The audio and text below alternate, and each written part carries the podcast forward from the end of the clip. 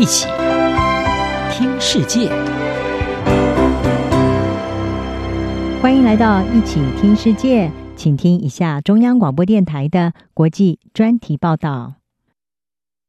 中国在去年十月高调的宣称，扶贫政策已经在西藏自治区取得里程碑意义的进展，实现了完全脱贫。但是，在中国宣称高原雪域正在往实现小康社会迈进之前，美国智库研究率先的披露，中国强迫藏人接受军事化训练以及爱国教育，并且涉及强迫劳动，也引发国际社会的关注。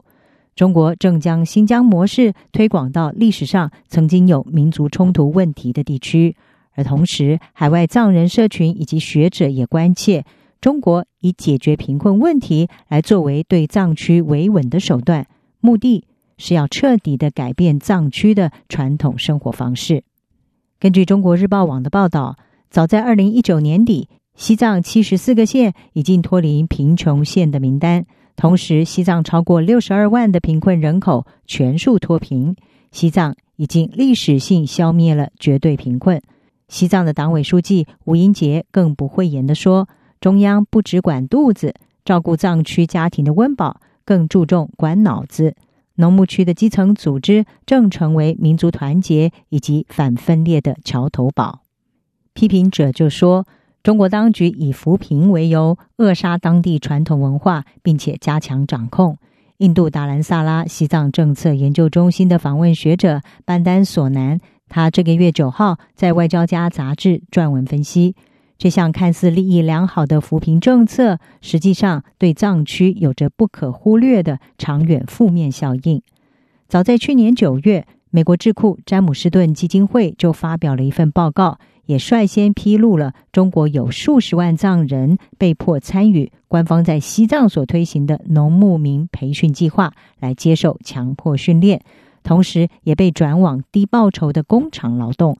中国则是指称这项计划的目的是在于扶贫，工人是自愿参与，也否认有关强迫劳动的指控，并且说工人得到合理的薪酬。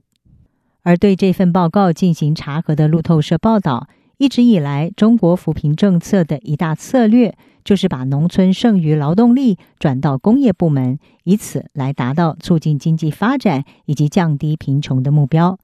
但是，官方在西藏和新疆等民族冲突区域大力的推行这项政策，它的背后目的引起了争议。班丹索南他分析，中国是以劳动培训来作为实施爱国思想教育以及加强群众纪律的手段。同时，这项任务是在当地解放军和武警的监视之下进行，这也就显示这项计划的政治目的超过了社会经济考量，主要是要打造服从的生产工人以及忠诚的被殖民者。此外，中国的扶贫论述除了无视藏人的精神文明以外，更将藏人所面临的贫穷问题归咎于是因为他们的文化落后。因此，北京对藏人实施的思想教育，包括要藏人破除落后文化，拥抱汉人的文化和体制，才能够获得物质上的进步，而且借此消除官方所称的宗教负面影响。除了劳动培训之外，另一项针对藏区的扶贫政策是禁止放牧。这项政策更迫使过往在夏季进行游牧的藏人要离开祖先的土地，到指定点去定居。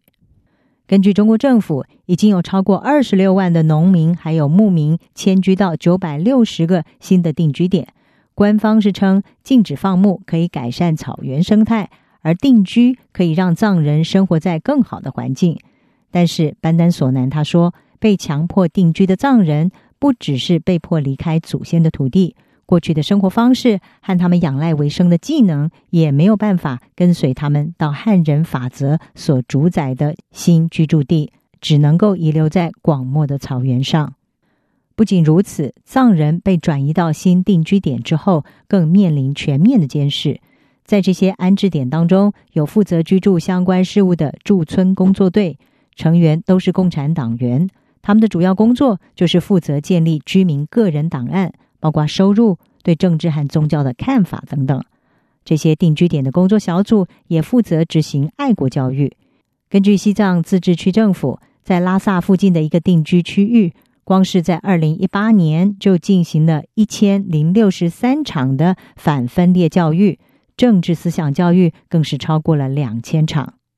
同时，居民也被告知要互相监视，回报给当地的居住小组。当局更结合了脸部辨识科技，从科技到心理，对居住在这里的藏人设下全面的监控网络。班丹索南他说：“中国政府对于西藏的扶贫计划，重点是针对当地的政治不稳定问题。职能培训并不是真正的教育，真正的目的就是要汉化藏人。而那些被强迫离开祖先土地、接受低技能职业训练的藏人，往后。”恐怕只能够在不同产业部门中受到不同形式的剥削。以上专题由央广编译，张雅涵撰稿，海清清播报。谢谢您的收听。